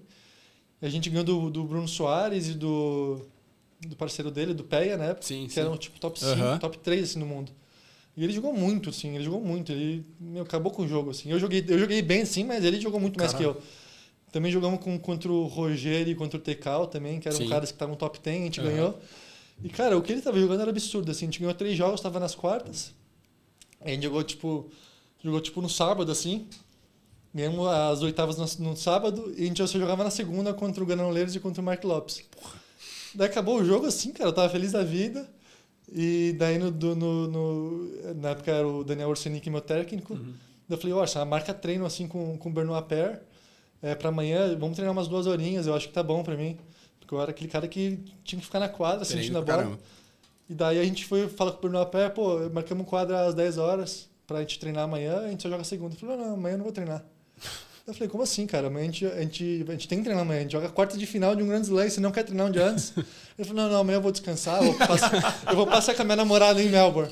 Então eu virei pro Ors e falei, cara, como assim, cara? Ele vai passear, a gente vai jogar a quarta de final. Vou pro festival de música ali, depois eu volto. Não, resumindo, ele não treinou no domingo, eu treinei com o meu treinador, com outro cara. No- na segunda-feira que a gente jogou as quartas de final, ele aqueceu 10 minutos. Ele bateu três bolas de fundo, voleou duas e sacou duas bolas falou que tava bom pra ele. Então eu falei, cara, eu acho que não vai, não vai dar certo isso aí, cara. Não vai dar certo. Você cara. fica feliz, né, de ver. Você fala, não, beleza, cara, eu confio que você esteja preparado, É. mas eu não tô confiando. É, eu falei, cara, eu não, eu não tô bem comigo mesmo. Eu não tô em paz comigo que você vai jogar bem amanhã. Mas eu vou falar o quê? Estamos nas quartas. Ele jogou muitos os últimos três jogos. Eu falei, cara, tá bom. Se ele se garante, né? Exato. Não, a gente, jogou, a gente jogou nas quartas de final. Ele não acertou uma bola na quadra. mas eu não sei se foi por causa disso. Sim. Mas ele não acertou uma bola na quadra. Eu também joguei mal. E resumindo, a gente perdeu o jogo. A gente tomou um, um cacete do, do, do e do, do Mark Lopes. Mas ele é um cara uma que eu acho dupla que, também, né? É, ele é, mas eu acho que ele é assim do dia, durante o dia. Ele é um cara que funciona assim. Talvez se ele fosse treinar duas horas comigo no domingo, ele ia jogar mal também na segunda. Sim, sim. Então é, sei lá, igual muita gente fala, ah, pô, o Kyrgios tem que treinar mais. O- é um- ele é um cara também que Sim. talvez seja um cara mais talentoso do circuito, mas que são caras que não gostam de treinar e não se sentem bem treinando bem, treinando muito tempo assim. Ele um- são caras que precisam espairar, fazer outras coisas e são assim, é dessa maneira que eles vão render, né? Poderia ser melhor, talvez que Sim. se, se treinasse mais, talvez sim, talvez não, não dá para saber. Mas o Benoit Paire é um cara que, que, que funciona assim, né? Eu, eu ia até usar esse, esse exemplo do Kyrgios, que, que eu acho que eles são. que ele lembra, né? Eu Lembra, até, é. até, até gostei dessa relação. Você, não sei se você viu esses dias o. O Kyrgios ia sacar, ele tava puto que tava perdendo, aí ele tava sacando assim, só batendo a bola ali. Claro que eu tô. tô- claro que você vai. nem meio que falando com ele mesmo, né? Claro que você vai jogar mal. Ficou jogando videogame até as 5 da manhã, dava 10 da manhã, o cara ali sacando, falando pra ele mesmo. Sabe, a galera ali em volta começou a rachar o bico dele, tipo, o cara puto que tava jogando videogame. Mas, é isso, às Pelo menos o cara tem consciência das tá coisas. tão, tão grande que o cara escolhe se ele quer treinar, né? Eu até, cara, ao contrário, ele fala assim: ah, não vou, não vou ficar muito na quadra pra não ficar de saco cheio a hora que eu de fato jogar, né? não sei o que se passa na cabeça de uma pessoa. E deve ser engraçado, né? Tipo, pô, terminou o jogo ali, engraçado, sei lá, né? Qual a sensação que você sentiu, mas tipo, terminou o jogo ali, perdeu, aí o Benal falando, putz, cara, é, acontece. Não, acontece, mas se Comendo tivesse brado, treinado jogo ali, de poderia... bola, assim, nem aí pro jogo. E eu, assim, desconsolado com o Orçaninho, é assim, isso. falar, cara... Quarta de podia ter Grand ganhado esse jogo. Slam, relaxa, a gente nem, É, nem se importa muito pra merda. isso. É, Mas se tivesse treinado, talvez, não. é, tivesse treinado uma horinha, pelo menos. Jogo rápido. Cara, vamos, vamos, vamos entrar num ponto aqui, ó, que acho que é, que é incomum, que é legal. Em, cara, em 2014, em Bucareste, lá você jogou com o Denis Stomin e lá ele ganhou de você. E depois você encontrou com ele em Genebra, que aí Genebra pisou na Suíça, o cenário é outro, então tomou bomba lá, tomou duplo 6-4.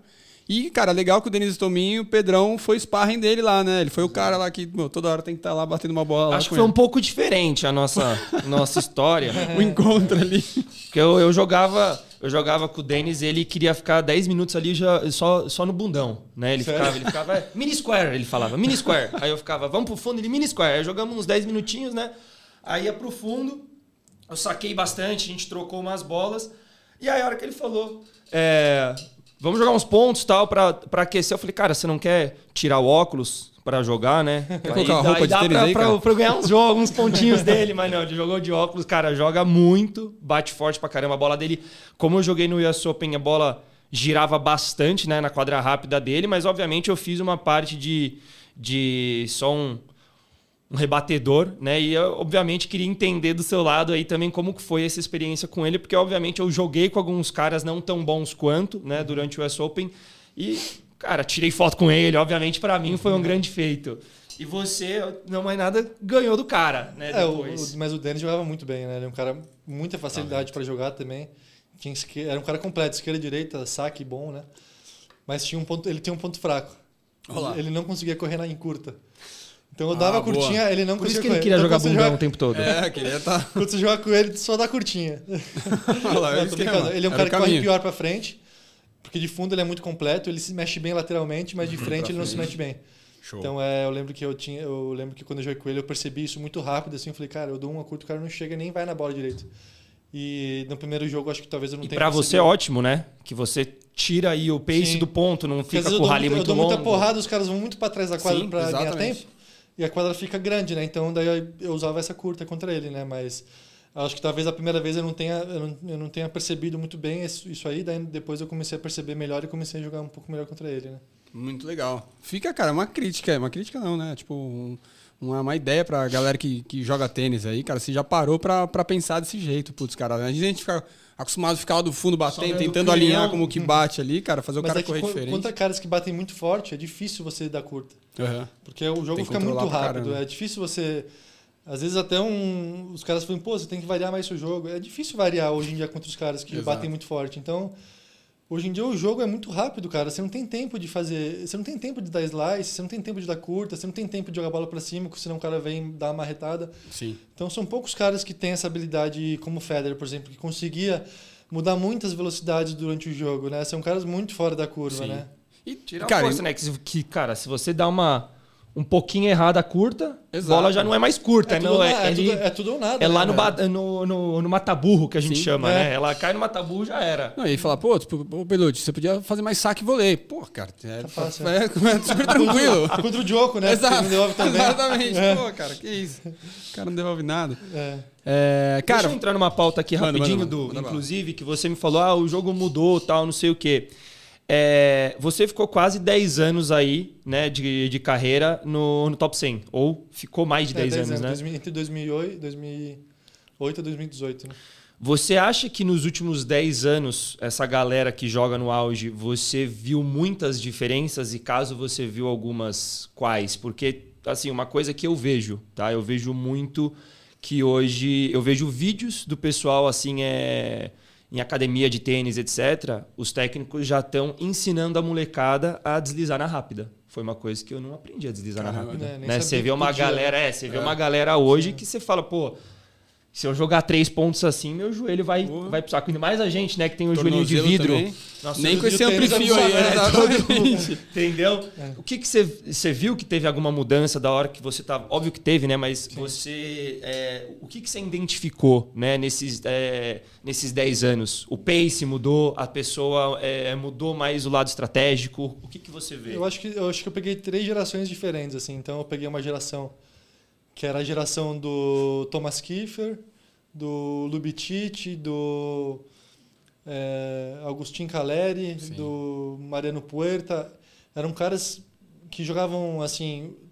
é, tinha, tinha, tinha muitos extremos, né? Tinha caras que sacavam, só, só davam bordoada de saque, faziam saque voleio e jogavam muito rápido, ou tinha caras que jogavam no cyber e jogavam pesado, girando a bola, controlando a velocidade do jogo. E eu peguei essa geração, né? E depois veio uma geração do Nadal, do Federer, do Djokovic, que falaram que, é o, que foi o seguinte: a gente joga igual em todos os pisos. A gente não, a gente não, não- o nosso estilo de jogo é tão bom que a gente joga, a gente joga bem em todos os pisos. E daí foi que a galera começou a falar: pô, a gente vamos fazer um, vamos montar um estilo de jogo que a gente vai jogar muito parecido em todos os pisos. Porque o que acontecia antigamente? Um espanhol jogava bem no Saibro, mas na Iana rápida ele não ganhava um jogo. Uhum. Ou no grama, ele, não- ele nem ia pra grama. Então, cara, pra ele não era bom isso, porque ele, não, ele se limitava a um certo tipo de ranking, né? E daí vieram caras tão completos como esses três caras que, que eu acho que revolu- revolucionou o tênis, né? Porque eles, o Nadal veio falando que ele podia jogar bem no saibro e jogar na grama bem também. Sim. Então eram caras que fisicamente para mim eram muito fora da curva. Então caras muito rápidos, muito resistentes, muito explosivos. Então fisicamente teve uma, uma mudança também muito grande na preparação física, né? Então eram caras que, que antigamente jogavam numa velocidade menor, aguentavam o jogo, mas numa velocidade menor. Hoje em dia os caras jogam uma velocidade absurda. Um cara de Muito 1,80m rápido. saca 220 por hora, corre, desliza. É, você pega o Opelka, por exemplo, 2,15m, ele consegue se movimentar bem no de Exato. quadra. Então teve uma mudança física enorme assim na minha época, na- da minha época que eu comecei até hoje em dia. Então eu fui pegando nessas essas gerações diferentes, né? Então no começo eu jogava caras que, que batiam devagar. Então o meu estilo de jogo era mais rápido do que esses caras. Então eu já estava num, num tênis mais moderno. E daí depois começou, começou a vir muito cara que jogava muito parecido comigo. Eram caras que sacavam bem, batiam forte e decidiam um ponto em duas, três bolas. Uhum. E hoje em dia, caras que conseguem bater forte, decidir um ponto, duas, três bolas, mas quando eles precisam defender, eles conseguem. Então, cara, o tênis está ficando muito completo hoje em dia. Tão Animal. completo a ponto de o cara jogar tão bem em qualquer piso, qualquer condição, contra qualquer jogador, né? Então, é, o tênis tem evoluído muito rápido e o Alcaraz, o Djokovic são um exemplo disso. Exato. E. Eu juro que é a minha última, tá? Manda, que isso, E, cara. Vai, vai pra em cima. relação a isso, você acha que o fato da gente ver mais intensidade né, na quadra, etc., você acha que isso pode encurtar um pouco os anos de carreira dos jogadores por conta de lesão? Você acha que cada vez mais a gente vai ver mais lesão ou você acha que o pessoal está com prepara com uma com um físico muito mais arrojado do que estava? O próprio Alcaraz, né? Já teve já problema de lesão já. Eu acho difícil, eu acho que só o tempo vai dizer, eu acho. Eu acho que são poucos caras que vão conseguir jogar até 40 anos igual o Federer. Uhum. Igual o Djokovic, assim, a nível absurdo até os 35 anos. Mas é, a preparação física evolui, a fisioterapia evolui, as, as prevenções de lesões também evoluem. Tudo que a gente tem de fisioterapia hoje em dia a gente não tinha há 15 anos atrás. Então é. Eu não sei, cara. Talvez sim, talvez não. Acho que depende do jogador também. Sim. Eu sou um cara que eu acabei a minha carreira muito por conta das lesões também. Eu fui começando a me machucar muito. Então o físico começa a, a prejudicar, a cobrar. A idade começa a cobrar. E é, e é triste, né? Porque é, numa profissão normal, você, você começa, sei lá, como estagiário, depois você vai evoluindo. Sim. E você para de. E você só evolui, assim, né? Você, você vai ganhando experiência durante a sua carreira e vai. É, você não tem um ponto da sua carreira como uma pessoa normal que você acaba e você tem que fazer uma coisa do zero depois. Sim. E o tênis, cara, é uma carreira muito curta, né? Você começa cedo e com 35 anos você acabou. E você tem que começar do zero depois. Você tem que se reinventar como treinador ou usar essa experiência para fazer outras coisas do zero, né? E é, o tênis tem isso. O esporte é assim, né? O tênis tem uma vida curta útil, né? Muito intensa. Você tem que se dedicar 100% para aquilo. Você não consegue fazer mais nada além, além disso, né? Sim. E, mas só o tempo vai dizer se esses caras vão conseguir jogar até 40 anos ou não, né? Igual o Federer jogou. Tá louco. Fantástico. E, e irado, né? Porque querendo ou não, você. a- ainda é você que, de novo, 10 anos no, no principal circuito, jogando os principais torneios. Então, tem gente que vai antes ainda por questão de grana também, né? Porque, Sim. enfim, não. A galera vê. É, chegou perto do top isso. 100 e já, pô, já ficou rico já. Esse cara não, não tem mais, mais que se preocupar. E, pô, Não viu tá o longe cara de ser gastou assim. para chegar até top 100. Exato, exatamente, exatamente. É isso. Né? Foda. E aí, é, cara, só um ponto pra gente, pra gente falar aqui de, de dois pontos que se a gente não falar, é, depois a gente vai ser, velho, vamos jogar uma lança na gente. que é do, do Auguti, lá, do Bautista Auguti, que, cara, você jogou lá na Copa Davis com ele, aquele jogo fantástico lá, que você arrebentou com ele. Caiu na quadra depois, imagina a adrenalina, É. como que foi aquilo ali pra você, cara? Cara, foi muito animal, assim, porque o primeiro jogo eu tinha, era pra ter perdido, não, sei como eu não perdi contra o. Andurra. Eu só vi o match point numa bola na linha. Aham. E daí, cara, eu tava jogando bem, assim, eu tava Caralho. sentindo bem, mas era uma, era uma responsabilidade grande, porque é, eu, como número um do Brasil, eu, na maioria das vezes, se eu perdesse um jogo, um, jogo, um dos meus dois jogos, a gente perdia o confronto. Sim. Eu acho que não teve nenhum confronto que eu perdi os meus jogos e a gente ganhou. Então eu sabia que eu não podia perder nenhum jogo. E daí, quando eu ganhei do Andurra e os meninos ganharam a dupla, né, cara, veio uma confiança. Falei, cara, eu, eu tô jogando bem, eu tô jogando em casa com a torcida. É, eu tô no nível desses caras, porque eu tava, sei lá, 30, 40 do mundo. Eu sabia que eu tava Sim. no nível de qualquer um. Mas esse jogo eu joguei muito bem, assim. Talvez tenha sido um dos meus, um dos meus melhores jogos, assim, no Saibro. No Brasil, eu acho que foi o melhor que eu já- tenho jogado, assim. Sim. Ele e do Nadal nas Olimpíadas. Mas, Nadal também foi foda. é, E- e- mas você, você considera esse, tipo, o, o principal jogo? Você tem isso? Tipo, o jogo que você acha que você jogou melhor, assim? Que... um melhor eu acho difícil. Nem, de nem melhor, mas tipo de. Não, não era nem essa pergunta que eu ia fazer, mas de tipo de, de expressão da partida, assim, tipo, ter ganhado e falar, É. nossa, isso aí foi foda. Mais repercussão, assim. Foi um dos, um dos jogos que teve mais repercussão. Aham. Porque foi no Brasil, foi Copa Davis, foi contra uma, uma equipe relevante, que é a Espanha. Sim. Então, Ele era 15 do mundo, não era? Chegou alguma coisa assim? Ele não tava... sei se era 15 já, mas ele já estava subindo. Eu acho Tava que ele subindo. devia ser uns 40 na época. Ah, assim. tá, beleza. Mas ele já era um cara que estava subindo que tinha muito potencial. Mas, Você é, tinha já jogado legal. com ele? Antes? Eu Ou foi a primeira vez? Primeira Eu, vez. tinha- eu joguei com ele em Roma uma vez, eu ganhei dele em Roma uma vez. Mas eu não lembro se foi antes ou depois disso. Boa. Mas quando você entrou na partida com ele, você falou, meu, vai ser pau a pau. Ou você tava tipo, putz, tá comigo isso aí. Não, eu, eu vi que eu achava que era 50-50, assim. 50, 50. Que eu tava jogando bem, mas ele era um cara muito bom no Cyber. Sim. Ele tinha ganhado fácil do Rogerinho no primeiro dia. Eu acho que o Rogerinho tinha feito 4, 5 games nele, assim. Ele tinha jogado muito bem. Mas eu também tava com confiança, porque eu tinha salvado o match point contra o Andrurra, que era um Aham. cara também top 50, em casa, estádio lotado. Então, cara, entraram, eu entrei no domingo assim, enorme, assim. Eu falei, cara, Animal. a torcida tá comigo. Porque a torcida de Copa Davis é um pouco diferente também, eu acho, do que a torcida de, de torneio, torneio mesmo. Então, os caras estão torcendo pro Brasil, eles não estão torcendo só para você. Então, Sim. é uma atmosfera mais positiva, então isso me ajudou bastante. E, cara, eu fiquei, foi um dos jogos que eu fiquei mais feliz assim, de ganhar. Foi, foi muito legal para mim.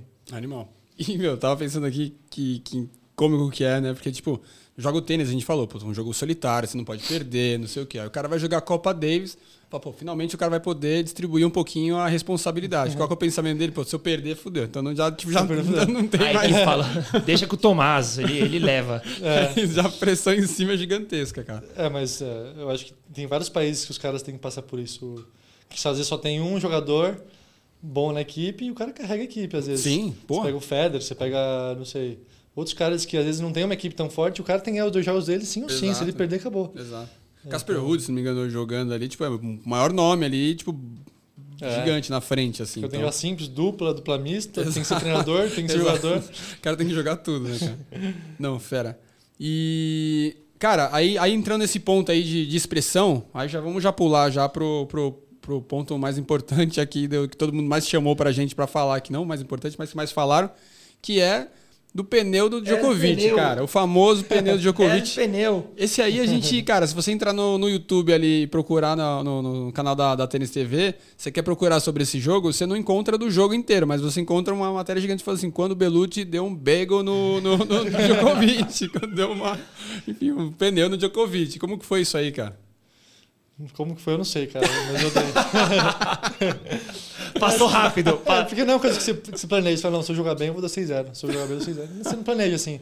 Eu lembro que eu tava jogando bem, tava com muita confiança, eu tinha ganhado dois jogos bons, eu tinha ganhado acho que do, do Maru e do Monfils. Sim. E daí eu tava jogando muito bem, assim, eu lembro. E daí eu, eu sabia exatamente como eu tinha que jogar. E é engraçado, porque eu, como canhoto, eu não podia, eu, não, eu sabia que eu não podia variar muito o meu jogo. Então eu não podia entrar no jogo e falar, não, o jogo tem um backhand melhor, eu só vou jogar na direita. Sim eu tinha que tentar imprimir o meu estilo de jogo. Então, qual que é o meu estilo de jogo? De forçar o meu, a minha direita na cruzada do cara e jogar agressivo. É isso que eu entrei na quadra. Assim, porque é difícil você mudar muito o jogo. Assim, é difícil você falar, não, hoje eu vou jogar totalmente diferente. Hoje com o jogo eu vou tentar fazer saque. Sim. Hoje com o jogo eu só vou dar lance de backhand. É difícil você variar muito o jogo. Então eu entrei no jogo e falei assim, eu vou fazer o meu jogo bem feito, eu estou me sentindo bem, eu estou jogando bem, eu vou fazer isso bem feito e vamos ver no que dá. E a cabeça que eu tinha é o seguinte, quando eu consegui o break assim no número 7, não vou baixar, não vou baixar a intensidade, eu vou continuar intenso, vou continuar intenso, intenso porque às vezes eu, você você acaba é, desconcentrando assim sim, no meio sim. do jogo, que é muito natural assim, você faz o break, faz o segundo break, tá 3 a 0, o cara fica assustado assim, caraca, 3 a 0. Você fica assustado, é normal sim, você dar aquela baixadinha. Então, o meu maior foco era não abaixa, não abaixa, não abaixa a intensidade, continua igual, não abaixa a intensidade, continua igual. E eu continuei assim o jogo inteiro. Só que do outro lado tinha um Djokovic, né? Mas aí em algum momento na cabeça você tipo 5-0. Eu vou dar um pneu nele mesmo. vai, vai, vai, passar isso aí mesmo. Eu evitava não olhar o placar, então. Boa. É, é difícil, assim, não é fácil você. Então eu, eu, eu tava no 5x0 e ia receber, para mim na minha cabeça assim, tá 0x0 eu preciso jogar o próximo ponto como se fosse o primeiro ponto do jogo. Eu não vou dar um ponto de graça pro cara. Tá 5 a 0 40 a 0 eu vou lutar por aquele ponto.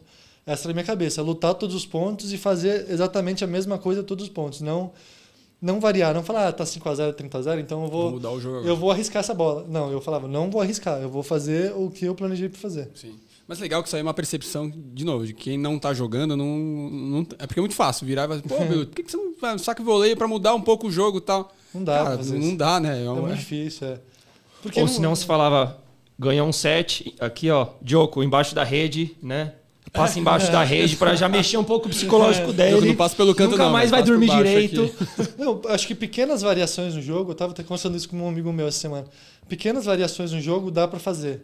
Tipo, esse ponto em especial eu vou tentar fazer um saque voleio. Sim. Mas, cara, mudar drasticamente não existe isso. Não tem como você. Mais surpreender o, o cara uma vez do que fazer é, diferente. Dá pra você surpreender às vezes. Uhum. Mas como surpresa, como, como variação. Não dá pra você mudar o seu jogo. Com certeza, é. Então, às vezes, eu acho que às vezes falta um pouco de entendimento do, até dos próprios treinadores hoje em dia. De querer que o, treina, que o jogador seja completo. Sim. Então, ninguém consegue ser bom em tudo. Então, às vezes, o cara, é, ele, ele ele dá atenção para tudo ao mesmo tempo e o jogador fica meia boca em tudo. Uhum. Então o jogador tem uma esquerda razoável, uma direita razoável, o saque razoável. Sim. E para o tênis é difícil você é difícil você é, jogar assim. Você tem que ter um ponto forte seu e você tem que trabalhar em cima daquele ponto forte. Você tem que ser muito bom em alguma coisa para você se sobressair. Então, Sim. cara, o que eu faço bem é, é sacar. O resto eu faço mais ou menos bem, só que se você for deixar. É, se você for focar em tudo, você não vai conseguir focar em nada muito bem. Sim. Então, às vezes, eu vejo os treinadores, às vezes, querendo que os caras sejam muito completos, batendo sempre no ponto fraco do cara, e não, é, não vai dar certo isso. É bom você não ter um ponto fraco, lógico. Se você tem um ponto fraco muito, muito visível, todo mundo vai jogar lá e você não vai ter como jogar, mas é importante você focar mais no seu ponto forte, né? É, não dá para você se reinventar um mês antes de um, não, de um jogo não, contra o jogo, né? Você tem que fazer o que você fez a vida inteira e, cara, achar ali é. quais e são suas armas. Uma pequ né? pequenas quais variações que podem te ajudar. Né? E, e, não é nem um mês, né? Tipo, o cara ganhou, vai do, do, do não lembro quem que falou primeiro lá, ganhou do Monfios e, cara, e aí vai jogar contra o Joko amanhã.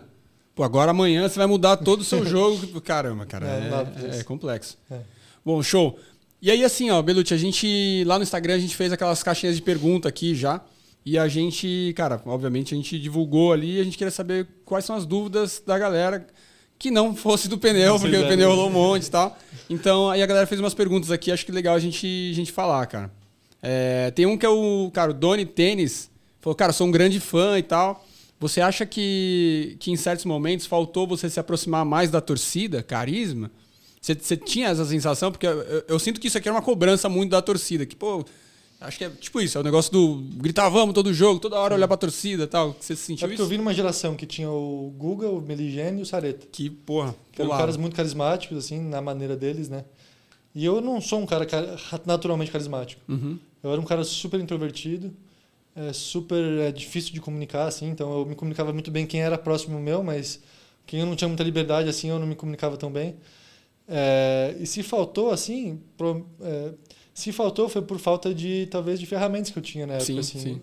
Então é difícil você pegar um cara super introvertido e falar, não, agora você vai ser um cara mais carismático. Entendeu? Exato. A pressão vai ao contrário, né, é. né, cara? Pô, você é um cara introvertido, então a pressão é para você ser um cara mais extrovertido. Não vai todo mundo te é. cobrar é. isso, pô. É igual quando você vai na vai festa e você é aquele cara introvertido que você tem dificuldade de fazer amizade e vem seus amigos e falam, não, cara, você tem que fazer amizade com todo mundo, você tem que se soltar. É. Fala você aí fica, agora. Você fica mais, você fica mais aquado ainda. Não quero, não quero, né? É, não quero.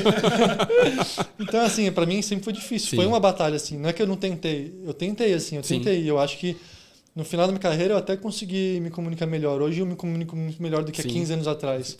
Então, é, mas é um processo, né? Foi um processo. E é, o brasileiro tem essa vontade de conhecer melhor o ser humano, o atleta, né? E não, ele não se contenta só em ver o Tomás jogando. Ele, ele quer saber o que o Tomás come, onde ele mora, o que, que ele faz da vida. Então, eu sempre fui um cara que fui muito reservado. Isso, é... não teve polêmica, né? Por causa dessa polêmica dele, velho. Que, que é, onde os caras cara moram? O que esse cara faz? Nunca vou fundo suficiente do. É, eu acho que é o suficiente as pessoas já conhecerem já o meu lado tenístico, entendeu? Boa. E assim, aqui só entrando no, nessa resposta, a gente entra um pouco na parte do Joko, né? Que você deu ali o exemplo Sim. do Joko. Ah, você não pode ter algo muito muito forçado. Exato, Imagina se fosse forçado, saber, às vezes ia ser é. pior do que você Sim. ser ali você mesmo. Sim, é. né?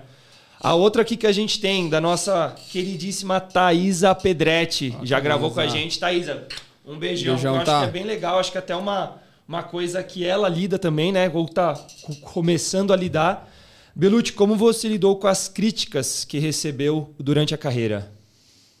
Como que eu lidei? É... No começo era mais era é, interferiram menos, né? Porque no começo assim, 2008, 2009, não existia Instagram, não existia Twitter, Nossa, não existia ajudava, cara, né? Cara? Ajudava, porque estava um pouco blindado. Uhum. Então eu ganhava o jogo, era aí o meu treinador saindo para jantar comemorando. Sim. Eu não sabia se o Zezinho tinha gostado do meu jogo, uhum. se ele tinha achado que o meu saque estava ruim ou bom. Tinha pouca interferência de fora. E daí, com os anos que começou a ter Instagram, Facebook, a, o Twitter, começou a ter mais jogos meus televisionados, as pessoas viam meus jogos em tempo real. Uhum.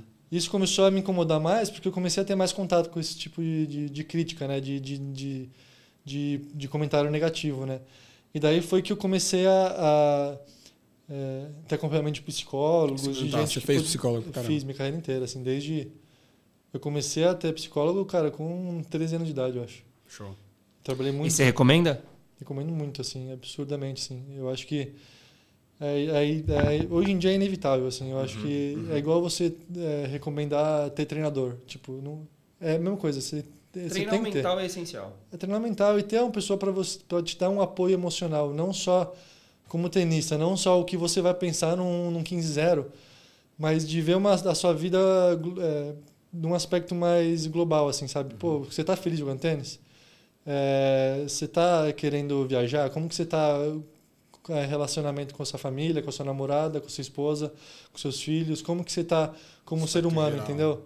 Porque o tênis ele é mais do que é, performar pelo aspecto técnico, né? Você tá feliz dentro de quadra e fazendo o que você quer, porque queira ou não é um trabalho aquilo lá. Sim. Não é só um não é só um, uma coisa que a gente faz e a gente desconecta depois, igual uma pessoa que que trabalha das 8 às 5 e depois ela consegue desconectar. É uma coisa que é uma profissão, eu sempre falo, que é uma profissão de 24 horas por dia, cara. Você vai dormir pensando no, no seu jogo no dia, no dia, seguinte, você toma café pensando no que você tem que comer para você treinar depois. Sim.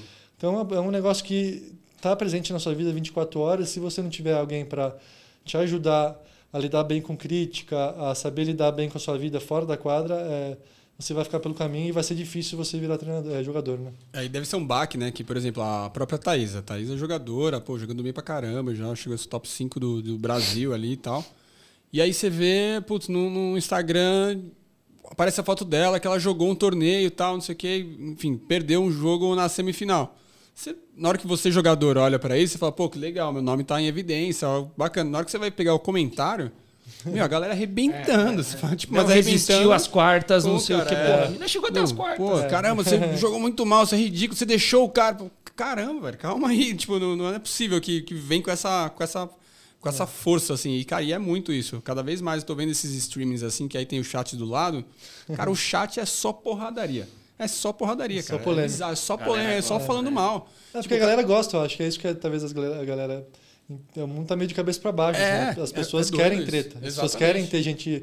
Até gente pra, que é pra ter esse embate, sabe? Pra ter essa. Eu tô falando mal, você tá falando bem, vamos é, discutir, sabe? Exato. E aí acabou o jogo, por exemplo, tava vindo do Thiago Monteiro, no, no, enfim, no começo do ano. E aí, pô, o jogo inteiro lá no chat, a galera, meu, descendo a porrada nele, falando um monte. Ele ganhou o jogo. Na hora que terminou, não, o Thiago, velho, ele representa muito bem o Brasil. Ele é fantástico. Caramba, velho, guerreiro, você tá falando mal até agora. É. tipo, é muito foda. foda né? Altos e baixos pra caramba. Aí tem um outro aqui, ó, Vini Tênis, que, que é legal também, cara. Como que era a sua preparação antes do jogo? Você tinha algum ritual, alguma coisa? Que, que, tinha, eu tinha, um, eu tinha um, uma rotina que eu sempre tinha antes do jogo, né? Uhum. Então dependia muito da, do horário que eu ia jogar, porque Dependia da hora que eu, que eu tinha jogo que, que eu entrava na quadra 10 da manhã, que eu odiava. Uhum. odiava com todas as minhas forças jogar de manhã. Então, sempre que eu chegava no torneio, eu ia pro árbitro geral e falava, eu quero jogar o mais tarde possível. Boa. Tanto pela temperatura, quanto porque, cara, eu não sou um cara que rende, que rende muito bem de manhã. E eles atendiam isso? Tipo, sei, tinha uma média, meio, 50% atendia 50%, ou não? Eles, geralmente, eles tentam fazer isso. Tá. Mas às vezes não dá, porque, por exemplo, eu sou brasileiro e eu preciso jogar na quadra central, só que tem o Nadal que vai jogar naquele horário. Entendi. entendi. Eu tenho, ele vai, cara, você vai ter que jogar antes do Nadal, você vai ter que jogar mais cedo. Então às vezes não consegue. Mas minha rotina, cara, era sempre muito regrada, assim. Então, sei lá, eu ia jogar 10 da manhã. Eu tomava café às 7 da manhã, é, aqueci, eu gostava de aquecer um pouco antes, assim, umas 8 e meia eu já estava aquecendo. É, na verdade, 8 horas já começava o aquecimento, tipo alongamento, mobilidade. Às 8 e meia eu entrava na quadra, aquecia até as 9 às 9 eu tentava comer mais alguma coisinha. 9h45 eu já trocava todos os gripes da minha raquete, via se estava todo com todas as libragens. Você fazia muito isso, não? Eu Ou fazia tudo. Ah, você fazia ah, tudo? Eu fazia tudo. Eu via todas as raquetes, como estavam as libragens. Um dia antes, né? Eu já mandava encordoar, né? Uhum. Trocava todos os gripes, preparava todos os meus suplementos, botava 200 camisetas, porque eu trocava 200 camisetas no jogo. então, eu, no dia antes eu já preparava minha mala, assim. Então, eu preparava, eu vou jogar 5 sets, Cinco sets eu preparava três camisetas por set. Então era 15 camisetas. Três camisetas por set? 15, eu já entrava no jogo com 15 camisetas. Caraca. Shorts, eu botava cinco shorts, né? Porque era um set por set. Um, um shorts por set. Munhequeira era, era meia dúzia por set, então ele tava com 36 munhequeiras. Se pulasse na piscina, ele não ia sair tão molhado é. no jogo. Então, assim, eu precisava planejar tudo isso no dia anterior. Então, eu já planejava essas pequenas coisas, Sim. né? Antes, já. Daí, então, já sentava com o técnico, via como que a gente ia jogar no, no jogo seguinte, no dia, no dia seguinte, para entrar no dia seguinte já com a cabeça falando assim, ó, tá tudo preparado, eu só tenho que jogar tênis, né? Show. Perfeito, maravilha. Boa. Temos uma aqui do, do Renan Vescasa. Belucci, qual jogador era mais desafiador mentalmente aí na sua carreira? Putz, tinha alguns, cara. Eram os mais chatos. Tem assim. um cara bem crica, você falava, velho, eu não consigo entrar na na cabeça desse desgraçado de jeito nenhum. Puta, Fognini eu odiava já dele. Fognini era um cara chato, assim, porque. Folgadão, não? Ele era meio folgado, assim, ele era meio ah. folgado e parecia que ele não queria nada com o jogo, assim. Então, se eu olhava pro outro lado da quadra, ele tava arrastando o pé. Você fala, nossa, esse cara não vai ganhar esse jogo, porque eu quero muito mais que ele. Não agacha nunca. É, e daí teve até um jogo, acho que em Rio... É, não agacha nunca. Batia fácil, dava, irritava, assim. Então, eu me matava, suava, trocava no camiseta e o cara do outro lado, assim, nem, munhe, nem munhequeiro o cara não tava. E daí, teve até um jogo no Rio Open, no Rio Open, acho que tava, tava 7-5, 4x0 pra mim. E o cara tava já meio cansado, assim. Mas eu falava, não, esse jogo é meu. Esse jogo não tem como perder. Dois breaks acima. E ele ligou foda assim, sim, começou a dar só porrada, começou a acertar. Eu comecei, eu falei, caraca, eu não acredito que eu vou perder esse jogo. Daí 4x1, 4x2, 4x3. Eu falei, cara, já era.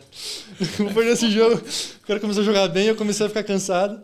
E, e, ela, e com o Fognini eu tinha muita dificuldade de jogar, assim, porque ele era um cara que era muito desleixado, assim, parecia que não queria, não queria nada com nada, nem aquecendo o jogo. Desde pequeno, né? Você vê esses é. vídeos dele, moleque.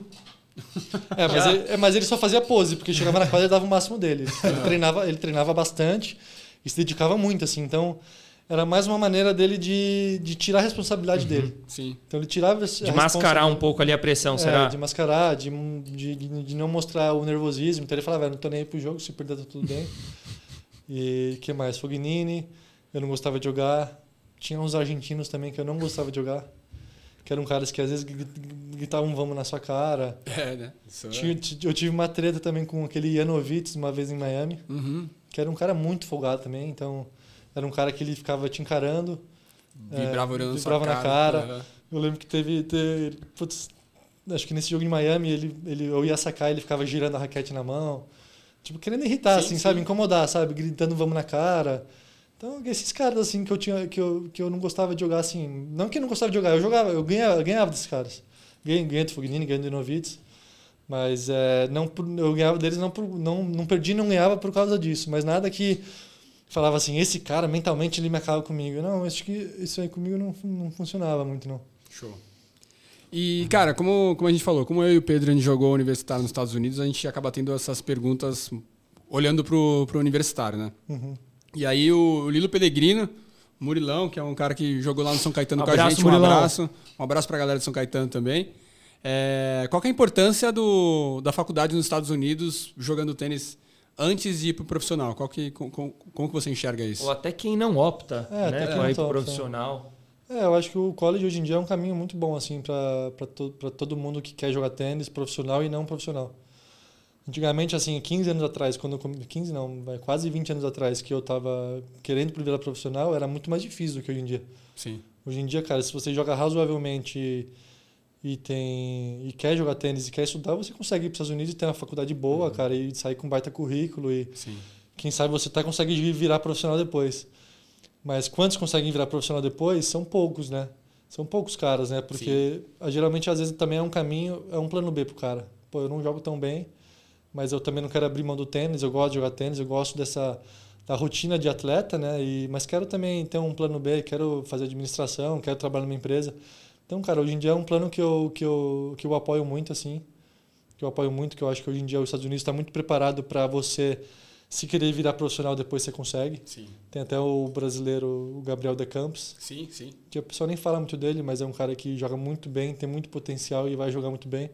E ele fez faculdade nos Estados Unidos, acho que foi talvez o único que conseguiu virar profissional depois. Então, hoje em dia, as faculdades estão mais preparadas para atender esse tipo de jogador. E eu aconselho muito, assim, até para caras muito bons, até para caras que não querem é, virar profissional de ir para os Estados Unidos. Sim. A gente até vê bastante movimento assim de do tênis universitário de, não sei, tem aqui o processo de UTR, onde eles ajudam Sim. o pessoal a fazer a transição, né? Então antes a gente não via isso. Você tinha que, sei lá, ter um ranking juvenil, depois ir para o profissional, tal. Então hoje eles estão abrindo mais portas para deixar mais acessível, porque realmente é a escolha onde você pode é, conciliar né, o tênis Sim. e o estudo para quem a gente sabe que não vai chegar em um top 10, num top 100 do é mundo, isso. que o funil é muito estreito. É, o funil é muito estreito, são muito poucos que conseguem, né? E até, cara, para você aprender inglês, para ter uma experiência de vida, é muito positivo, acho. Show, show, animal. É, acho que a Luiz Stefani também jogou o college. E tem agora aquele Ben Shelton, também que é um americano também, é, que ele ganhou Nationals. Depois de ter ganhado o Nationals lá, ele Acho que ele abandonou a faculdade, no, não sei se no final, no meio e tal. E aí agora, porque acho que ele ganhou o wildcard e foi super bem, aí, pô, ganhou ponto pra caramba, o cara mudou a vida dele, agora virou jogador e tava jogando até ontem no Miami lá também. É, pra caras muito fora da curva, assim, igual ele, ou é, até para outros caras que já estão com 16, 17 anos jogando muito tênis, daí talvez não, daí Sim. talvez não seja talvez o mais indicado, né? Porque se o cara com 18 anos vai ser igual ao Caraz, Já tá voando, é. não, não, dá pra falar pro Caraz, o Caraz vai fazer college. Sim, exatamente. Para tudo aí, cara, vai fazer mas administração. São, é, não, mas são muito poucos, assim, é uma porcela 0,1% que, que tem esse potencial, né? Boa. Show. Duzão, quer falar mais uma vez aí do nosso do presente pro pessoal antes bora, da gente encerrar? Bora, galera, antes da gente encerrar aqui, a Wilson deixou a gente com um cupom de desconto Saque Resenha 20 para você ter 20% de desconto na loja www.lojawilson.com.br. Lá tem todos os produtos, as raquetes que o, que o Belucci jogava aí, os tênis que ele está aqui. Então, cara, vai lá. Tem muita coisa boa lá, 20% de desconto. Usa aí que, que, que, tem coisa boa. Saque Resenha 20, galera. Sem o E, tá? Saque boa. Resenha 20. E se você também, se você tem a sua loja, a sua marca e quiser anunciar com a gente também, só mandar ou um direct aí no, no Instagram do Saque Resenha ou mandar o seu e-mail para saqueresenha.gmail.com. Boa, fala com a gente aí, você é mais um parceiro aqui do, do projeto. E Belucci, cara, uma honra. Sem palavras, né? Gigantesca, cara, sensacional, como eu falei. Pedrão, eu e Pedrão, a gente começou isso aqui com a, com a pretensão da gente, cara, trocar uma ideia sobre tênis. E a gente tem uma. Trazer pessoas como você. Não, é isso. E, e, no final ter a possibilidade de, cara, ter sentado numa mesa aqui, ter trocado uma ideia com um cara como você, pra gente aqui é uma honra, cara. Obrigadão de verdade. Tamo junto. E, cara, sucesso aí pra frente aí, cara, uhum. nessa vida agora pós. Pós, é, pós tênis aí, enfim, pós tênis jogando. Acho que você vai, vai pensar muito em manter ainda aí, mas, cara, sucesso, tamo junto. Se quiser aparecer é, se aqui. mandar um recado aí pro pessoal antes da gente finalizar. Não, pô, obrigado aí pelo convite aí, foi muito legal o bate-papo aí. É, eu gosto de falar de tênis, é para mim, cara, é minha paixão, fiz isso a minha vida inteira. E passar minha experiência adiante e saber que quero não é uma pequena contribuição aí pro tênis, é, fico feliz. É, fantástico, cara. É. Mestre, obrigado mais uma vez de coração. Duzão. É isso. Tá entregue mais um. Tá entregue. Valeu, galera. Obrigado. Esse aqui foi o episódio especial do Saque Resenha com Tomás Belucci. Um abração, valeu. Um abraço, pessoal. Não deixem de compartilhar e se inscrever no canal. É isso aí. Ativa o sininho. Valeu.